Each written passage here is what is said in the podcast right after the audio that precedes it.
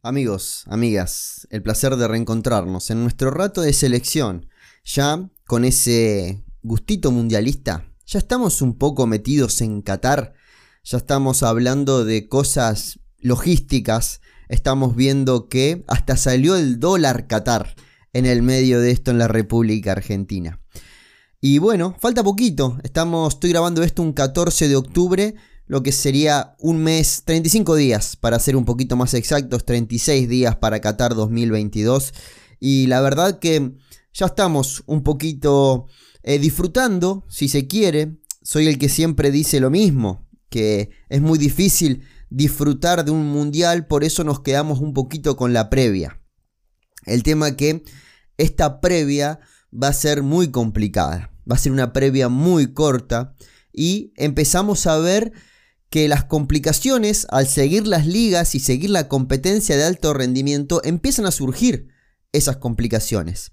Estamos viendo lesionados, estamos viendo jugadores que tienen que parar, caso Messi, un par de partidos para llegar de la mejor forma, un desgarro de Di María, cosas que nos empiezan a preocupar, obviamente, y nos sacan esa comodidad y ese rato de disfrute que tenemos alrededor de la selección argentina y también con la conciencia y la certeza de que no habrá sorpresas. De que la sorpresa puede estar más relacionada con alguna lesión, con algún jugador que se desgarre a último momento, por ejemplo.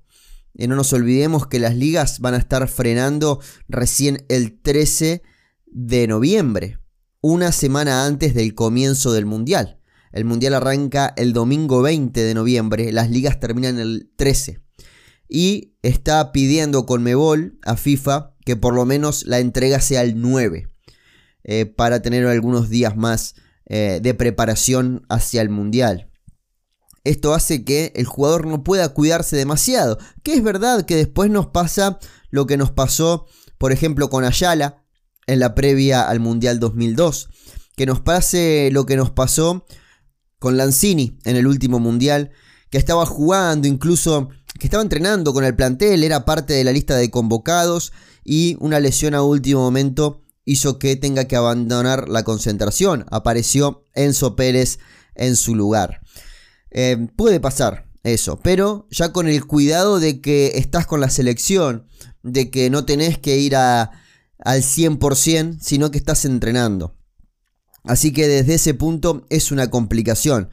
Creo que hasta el mismo 14 de noviembre, que ya van a estar todos los jugadores juntos en Qatar. En este caso van a estar primero en Abu Dhabi para hacer un entrenamiento, que lo van a hacer el día 13. Los que estén, que van a ser muy poquitos. Y ya el día 16 prepararse para el amistoso frente a Emiratos Árabes Unidos. Recordemos rápidamente, las ligas terminan el 13 y el mismo 13 en Abu Dhabi la selección tiene un entrenamiento a puertas abiertas. El día 16 será un amistoso oficial frente a Emiratos Árabes Unidos y el 22 está debutando en Qatar. Así que hay que estar atentos a, sobre todo esto, la salud de los jugadores. Hoy tenemos una lista de lesionados amplia. Hoy hay jugadores que no podrían ser parte del Mundial. Incluso si arranca el Mundial mañana, ni Di María podría estar en el Mundial. Messi llegaría justo. Eh, hay, hay, varios lesionados. Eh, hablamos de jugadores importantes en el seno del seleccionado argentino, como es el caso, recién decíamos, desgarro de Di María, se confirmó en el último tiempo, en los últimos días, se confirmó que es un desgarro y que va a estar a disposición los primeros días del mes de noviembre. Messi tuvo que parar un par de partidos por una contractura. Después tenemos ya desde hace un tiempo lo de Foyt, desde fines de agosto, que Foyt tiene una contusión eh, postraumática en su rodilla izquierda y eso hace que no esté a disposición y también estaría recién para los primeros días de noviembre. El caso de Ezequiel Palacios, eh, ya desde el 11 de septiembre que no juega Ezequiel Palacios, no pudo ser parte de la gira por los Estados Unidos con la selección argentina y no hay un parte oficial, por lo menos no se ha comunicado de manera oficial, así que tendría que volver esta semana o la siguiente. Lo que más preocupa eh, además de que Muso tuvo que ser operado el 20 de septiembre del maxilar y ya había quedado fuera del recorte definitivo a la gira de Estados Unidos. Es un jugador que sigue siendo parte del seleccionado argentino después de chocar con un compañero se rompió el maxilar superior y tuvo que ser operado, llegaría justo a Qatar 2022. Lo cierto es que el tercer arquero, eh, incluso si Scaloni quiere llevarlo, podría. ¿Por qué? Porque lo ideal es que eh, no sea utilizado, por lo menos en el primer tiempo, si no es un caso de urgencia. Así que vamos a ver qué decisión se toma al respecto. Lo cierto es que Dibu Martínez, Armani y Rulli serían el trío de arqueros que llevaría Lionel Scaloni al próximo mundial, pero es bueno apuntarlo. Y lo más preocupante que hoy tiene el seleccionado argentino es Paulo Dybala. Eh, Paulo Dybala se conoció la lesión que tiene, es un desgarro grave eh, en el bíceps femoral y lo va a tener afuera un tiempo importante. No se especifica la cantidad de semanas ausentes porque se está haciendo un tratamiento especial por parte de los médicos de la Roma de sustitución de plaquetas para que cicatrice todo un poco más rápido y pueda estar a disposición de Lionel Scaloni. Eh, incluso hablábamos con. Eh, hablábamos, no, escuchábamos a Lionel Messi hablando con Pablo Giral, en el que decía: eh, Di María y Dybala tienen tiempo de sobra para llegar a Qatar 2022. No sé si es Messi el que pudo hablar con Dybala y le transmitió su tranquilidad después de hablar con los médicos de la Roma, o es una nota que finalmente fue hecha antes de conocer este diagnóstico final, pero hoy preocupa. Primero para Dybala porque no es Nicolás González, ni es Joaquín Correa, eh, ni es Papu Gómez, que son jugadores suplentes pero que saben que están en la lista de 26. Es un jugador que ha ido y vuelto con Lionel Scaloni. No tenemos la seguridad de que Paulo Dybala iba a ser elegido por el entrenador del seleccionado argentino. Sí, en el último tiempo, sobre todo por lo que vimos frente a Italia y frente a Estonia, nos daba la sensación de que Paulo Dybala se había ganado un lugar. ¿Qué era lo que necesitaba Paulo Dybala? Continuidad. Cariño, minutos. Tuvo todo eso en la Roma y respondía con goles y asistencias. Parecía el lugar ideal, parece, y lo es el lugar ideal la Roma para este momento de la carrera de Paulo Dybala. Eso hacía pensar de que iba a estar en la lista de Qatar 2022. Hoy no sabemos qué va a pasar. Sabemos que en la lista de 35 va a estar, que todos los lesionados obviamente van a estar en la lista de 35, tanto eh, Di María como Foyt, eh, Ezequiel Palacio, Joaquín Correa, Muso, jugadores que hoy no están a disposición de sus equipos, pero sí lo estarían en el comienzo del mundial, van a estar todos en la lista y después el entrenador es el que tiene que ir descartando. Recordemos que el 21 de octubre es la fecha límite para presentar la lista de 35 jugadores de, las cuales, de, los cuales Lionel Scaloni va a elegir los 26 que van a ir al mundial. En caso de haber un lesionado, lo puede reemplazar por un jugador de fuera de la lista. Así que vamos a ver cómo se arregla eh, Lionel Scaloni para poder convocar lo que quiere. Recuerdan, y lo estoy pensando ahora mientras estoy hablando con ustedes, en la Copa América pasó algo parecido. Lionel Scaloni, en la lista preliminar de la Copa América, no había puesto a Julián Álvarez y lo quería llevar a la Copa América. ¿Qué fue lo que hizo? Puso a Lario en la lista de convocados, la oficial, la que se comunicó a Conmebol y comprobaron que estaba lesionado. Después de que los médicos de Conmebol comprueben de que no llegaba a, a participar de la competencia, lo pudo reemplazar por un jugador de fuera de la lista y ese jugador era Julián Álvarez. Scaloni, esperemos que no llegue a eso, que pueda resolver antes y que no tengamos sobresaltos sobre el final, sino que de estos 35 tenga la seguridad que ahí están sus 26 para el próximo mundial. La verdad que son lesiones que preocupan, algunas más, otras menos. Estoy pensando en un mundial, en un mundial sin Dybala, que es algo que hay que abarajar porque si va o no va, no lo vamos a resolver en un par de semanas. Va a ser eh, cómo evoluciona este tratamiento y si, al no ser un jugador titular también se puede tomar una semanita más pensando en un jugador que utilizaría más adelante cuando la historia se empiece a complicar. Nunca fue Paulo Dybala un recurso de urgencia para Scaloni, sino que siempre lo hizo parte de una idea inicial de partido, independientemente de que después ingresaba en el segundo tiempo. no es que se ha mandado a la cancha de para que resuelva cosas. Eh, teniendo en cuenta esto de que se puede arreglar y puede esperarlo una semanita a Dybala si es que quiere contar con él para lo que van a ser los partidos de cruces, siempre y cuando nos vaya bien en el grupo, también es una opción. Pensar un mundial sin Dybala sería eh, en esta disputa que, que sabemos que está interna dentro de la selección argentina, que si no va Dybala va Angelito Correa y viendo el presente que tiene Angelito Correa, que se las ingenia para hacer de lo mejor del Atlético de Madrid con la cantidad de nombres que hay en su posición. Angelito Correa sigue siendo un jugador destacado en un equipo que pelea cosas, que pelea eh, Liga Española y que pelea competencia internacional. Angelito Correa es de los jugadores más revulsivos que hay en el mundo y le falta prensa, pero es un jugador que puede cambiar el rumbo del partido cuando las cosas no salen bien. Pienso que eh, la lógica va a ser esa. Si no va Dybala, el lugar queda para Correa.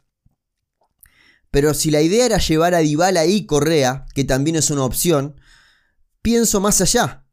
Y digo, quizás ese Enzo Fernández que anda dando vueltas, que lo metemos, no, lo metemos, va Palacios, va Enzo Fernández, ocupa el lugar de Dybala y ya lo dejamos también siendo parte del Mundial, si bien son jugadores muy distintos, porque ocupan zonas del campo de juego y funciones muy distintas, también el hecho de que tengamos jugadores que comparten medio campo y tres cuartos, caso Papu Gómez, eh, nos hace darnos este lujo. Si se quiere, Papu puede ser el Dybala de esta selección y eh, Enzo Fernández ocupar un lugar en la mitad de la cancha. No habría inconveniente por ese lado. Si buscamos un tricuartista, pienso en Buen Día, jugador que es parte de este proceso. Iba a decir fue parte de este proceso, porque en la última lista no estuvo, pero si vemos el último año del seleccionado argentino, en un par de listas apareció Emiliano Buendía y además debutó con la camiseta argentina. Pienso en Tiago Almada, que fue un recurso que utilizó Leonel Scaloni en la última convocatoria, tuvo unos minutos frente a Honduras, eh, fue un jugador que le dio cositas a la selección argentina, eh, le da ese aire fresco que realmente eh, es necesario muchas veces. Tener este jugador de potrero como este Agua Almada también es bueno. Y si te puedes dar el lujo de tenerlo, es importante. El tema de Tiago es que recién se suma a la selección argentina. Para Tiago Almada lo ideal sería que el Mundial fuese en junio del año que viene y que él en diciembre se vaya a jugar al Alavés, a donde quieran, al Sassuolo, a cualquier equipo de Europa.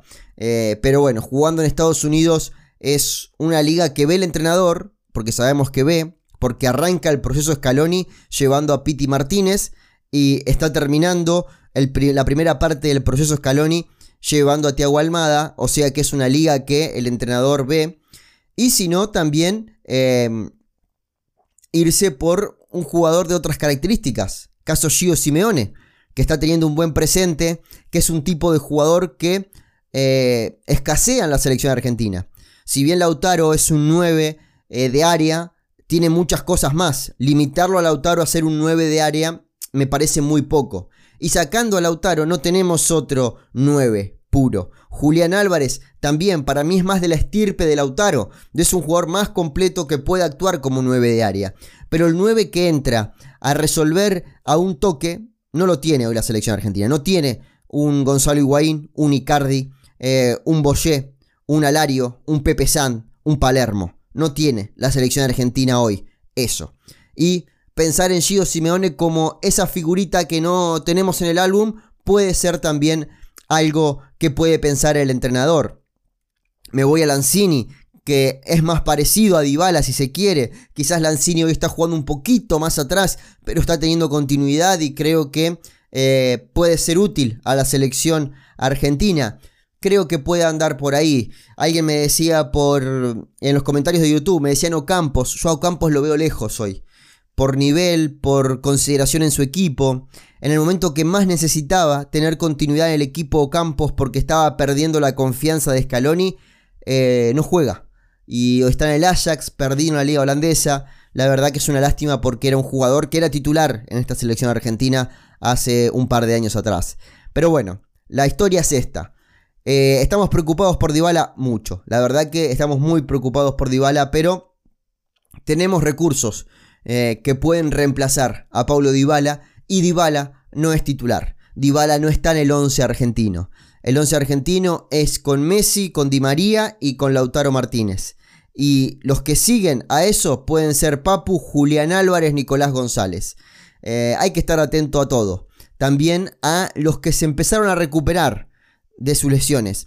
Porque tenemos a Cunha, Nico González y Armani que están volviendo de lesión. También hay que ponerle el ojo a ellos y ver que tengamos todo cubierto. Eh, esto que es una mala noticia para el seleccionado argentino, termina siendo una oportunidad para otros.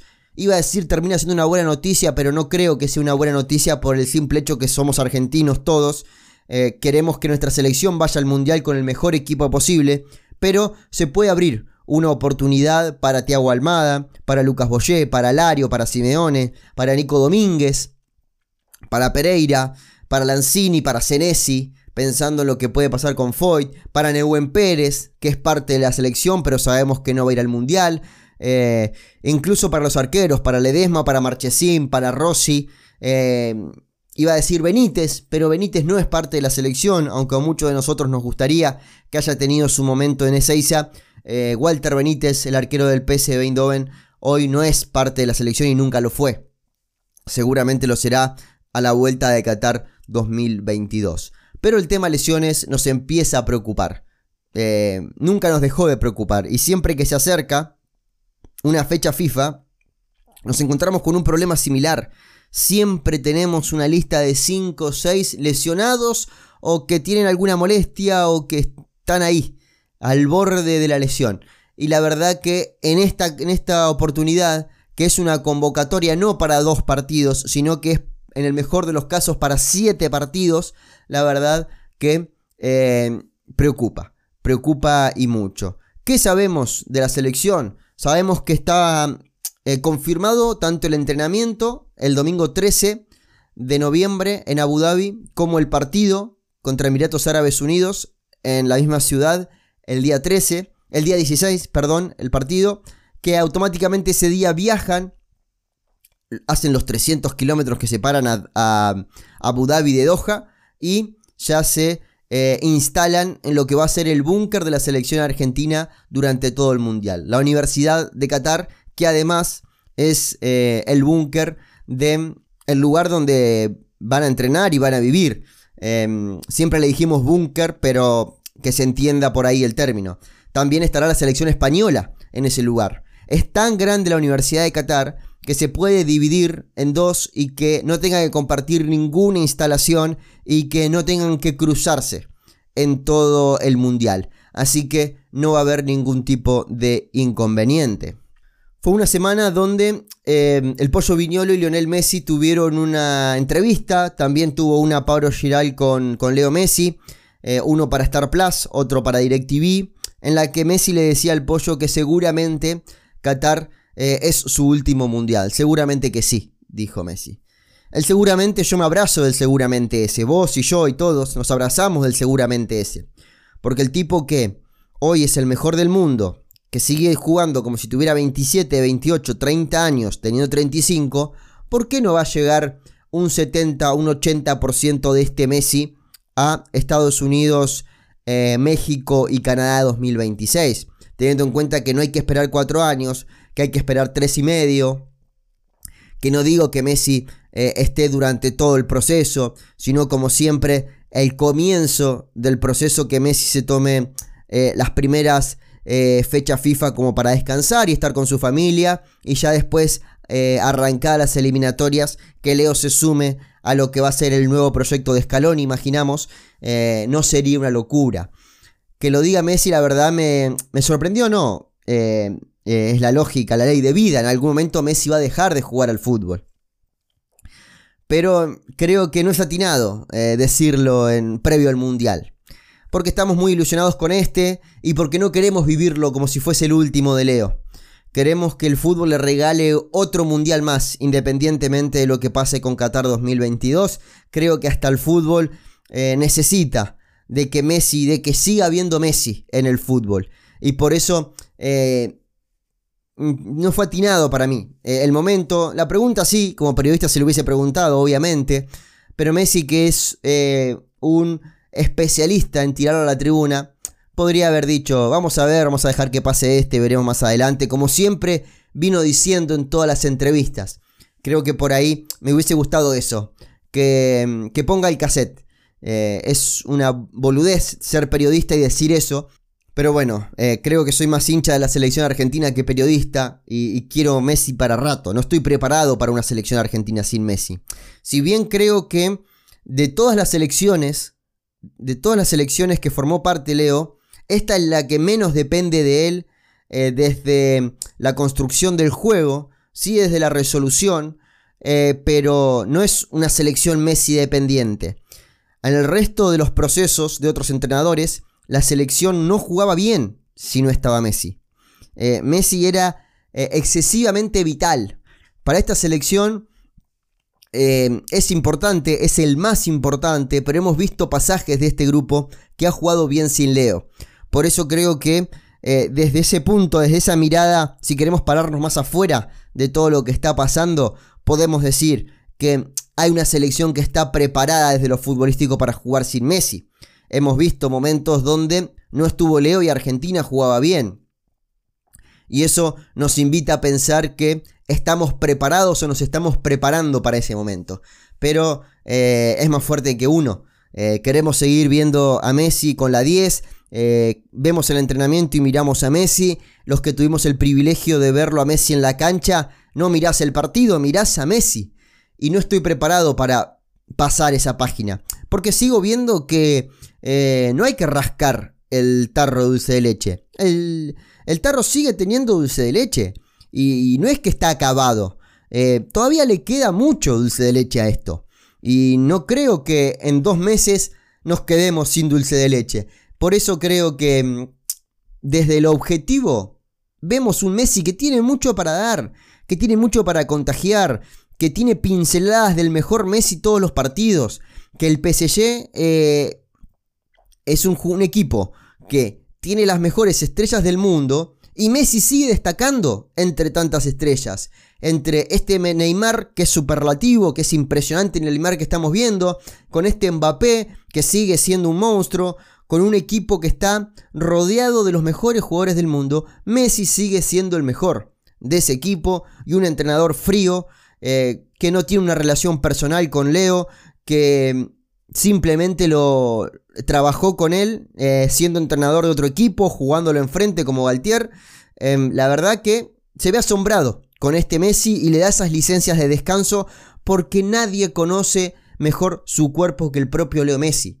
Lo único que hizo Messi en toda su vida fue, fue jugar bien al fútbol. Y él conoce y no se lesiona. No es un tipo que se lesiona. Al principio de su carrera sí, por un problema de alimentación. Hoy Messi sabe cuándo tiene que parar y por qué, y cuándo tiene que exigirse y por qué. Así que eh, creo que hasta este entrenador nuevo en la vida y en la carrera de Messi con otro idioma, eh, rarísimo hasta por el propio Lionel, porque el resto de los entrenadores que ha tenido, todos hablaban castellano, eh, este es un entrenador que no habla ni su mismo idioma, tiene que buscar la manera de entenderse con él y Así y todo se ve asombrado con el Messi que ve día a día. Y eso es importante. ¿Por qué? Porque muchas veces pienso, che, ¿estaremos exagerando? Y no, y cae un tipo de la nada, con conocimiento de fútbol, porque si no, no sos el entrenador del PSG, y también eh, se queda asombrado con el día a día de Lionel Messi.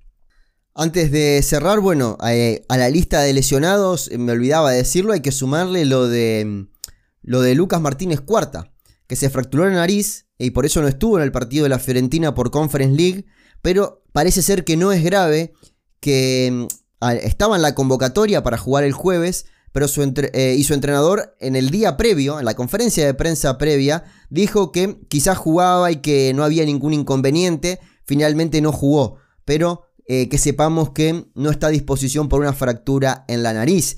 También en la jornada de ayer eh, conocimos los 32 convocados de Arabia Saudita, primer rival de la selección argentina, para lo que va a ser la tercera fase de preparación para el Mundial.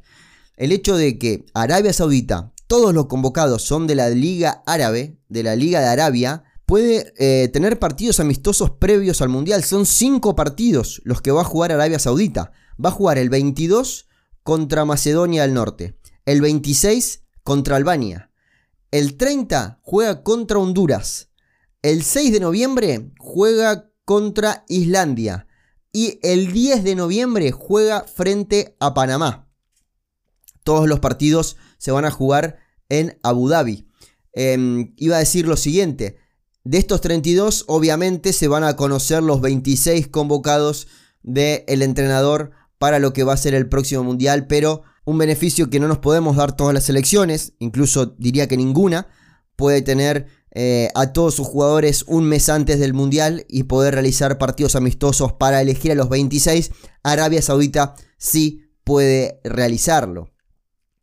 Y el repaso que hacemos siempre por las competencias europeas y cómo le fue a los argentinos alrededor del mundo. Gol y asistencia y partidazo de Lautaro Martínez en el partido frente al Barcelona, 90 minutos para él. Joaquín Correa no estuvo en la lista por lesión y Valentín Carboni una vez más en el banco de suplentes del Inter. Es una gran noticia que un chico de 17 años eh, argentino que ya juega para la sub-20 argentina eh, lo estén convocando en el primer equipo. 90 muy pero muy buenos minutos de Valerdi en el Marsella. 90 minutos también de Cuti Romero en el Tottenham. Alario ni ingresó. Ezequiel Palacios eh, fuera de la lista por lesión. El Cholito Simeone, Giovanni Simeone, estuvo en el banco de suplentes en el, en el Napoli, tampoco ingresó. 30 minutos para Rodrigo de Paul, 60 minutos para Angelito Correa, 90 minutos para Nahuel Molina, los 3 del Atlético de Madrid, 6 minutos de Ocampos en el Ajax y Lisandro Magallán estuvo en el banco de suplentes. Eso pasaba el día martes. El miércoles eh, ¿Dónde tenemos miércoles? No, esto fue el día miércoles. Voy a ir a lo que pasó el martes. El martes arrancábamos la semana de Champions con 90 minutos de Julián Álvarez eh, con la camiseta del Manchester City. Nuevamente repite titularidad el delantero argentino. 45 minutos de Paredes. 23 minutos de Di María que como decíamos se fue lesionado y se conoció que es un desgarro y que los primeros días de noviembre va a estar a disposición. Matías Soulé, 16 minutos en Champions, importantísimo que ya esté sumando minutos, jugador de la Sub-20 Argentina que está jugando la Champions League, 10 minutos para Alexandro Bernabé, el ex jugador de mm, Lanús, lateral izquierdo, que al principio eh, no estaba em, teniendo participación en el Celtic y ahora está jugando cada vez más. Messi afuera de la lista, al igual que Capaldo, tuvo una lesión Capaldo y por eso quedó afuera. Enzo Fernández 90 minutos y tarjeta amarilla. Otamendi lo mismo, 90 minutos y tarjeta amarilla. Papu no ingresó. 5 minutos de Montiel, 90 minutos de la Mela y 71 minutos de Acuña. La verdad que no fue una jornada de Champions estelar, ni mucho menos. Pero bueno, creo que lo de Lautaro eh, realmente es para destacar porque no fue un rival más. Vamos con Europa League el jueves. 90 minutos sin valla invicta para Walter Benítez en el PCB. 10 minutos para Guido Rodríguez, 90 minutos para Pesela. Recordemos que Pesela fue expulsado y no va a jugar el domingo. Dybala fuera por lesión. 66 minutos para Tisera. 90 eh, minutos para Lisandro Martínez. En el banco estuvo Garnacho para el Manchester. En el banco estuvo eh, Luca Romero para el Alacio. Ninguno de los dos ingresó y el que tampoco ingresó fue Bullaude para el Feyenoord, el ex delantero de Godoy Cruz y Auski no estuvo convocado. Eso fue por Europa League y por Conference League. 79 minutos para el Chelsea y Amarilla. Rulli estuvo en el banco de suplentes. Generalmente pasa esto. Los arqueros titulares eh, descansan en las competencias europeas que no son Champions League. Eh, Foyt afuera por lesión. 81 minutos para Vareiro. Eh, la lesión que recién comentábamos de Martínez Cuarta, dos goles y 90 minutos para Nicolás González, 73 minutos para Biglia, 56 minutos para Col, 76 minutos para Gorovsov y eh, donde quedé, y 90 minutos para Manu Lanzini. Eso fue la jornada de competencias europeas, tanto Champions League, Conference League y Europa League. Queda eh, esta semana eh, hay liga española y hay otras ligas que también juegan entre semana. Em, la siguiente, o sea, la semana que viene eh, no hay champion. Las siguientes dos hay champion y ya con eso finalizan las competencias europeas para los equipos argentinos. Lo que resta va a ser una jornada intersemanal que algunos meten liga, como el caso de España, otros van a meter copa. España pone la copa el fin de semana, lo que va a ser el último fin de semana antes de ceder a los jugadores para Qatar 2022. Amigos, amigas, media horita de selección, como siempre decimos, agradecido con todos ustedes, realmente estoy muy contento por el gran apoyo que está teniendo el podcast en el último tiempo y son los del podcast los que hacen un esfuerzo mayor eh, a la hora de apoyar el canal económicamente porque me cuentan a través de Mercado Pago, de PayPal, de Cafecito, que vienen del podcast y eso me pone muy contento y además necesito el apoyo de ustedes a través de un retweet, de compartir lo que están escuchando que es este podcast y todo eso a través de redes sociales que eh, hace crecer el canal en una fecha importantísima que es la previa a un mundial de fútbol. Les mando un abrazo grande y sepan que en este espacio hablaremos siempre de selección argentina. Muchas gracias.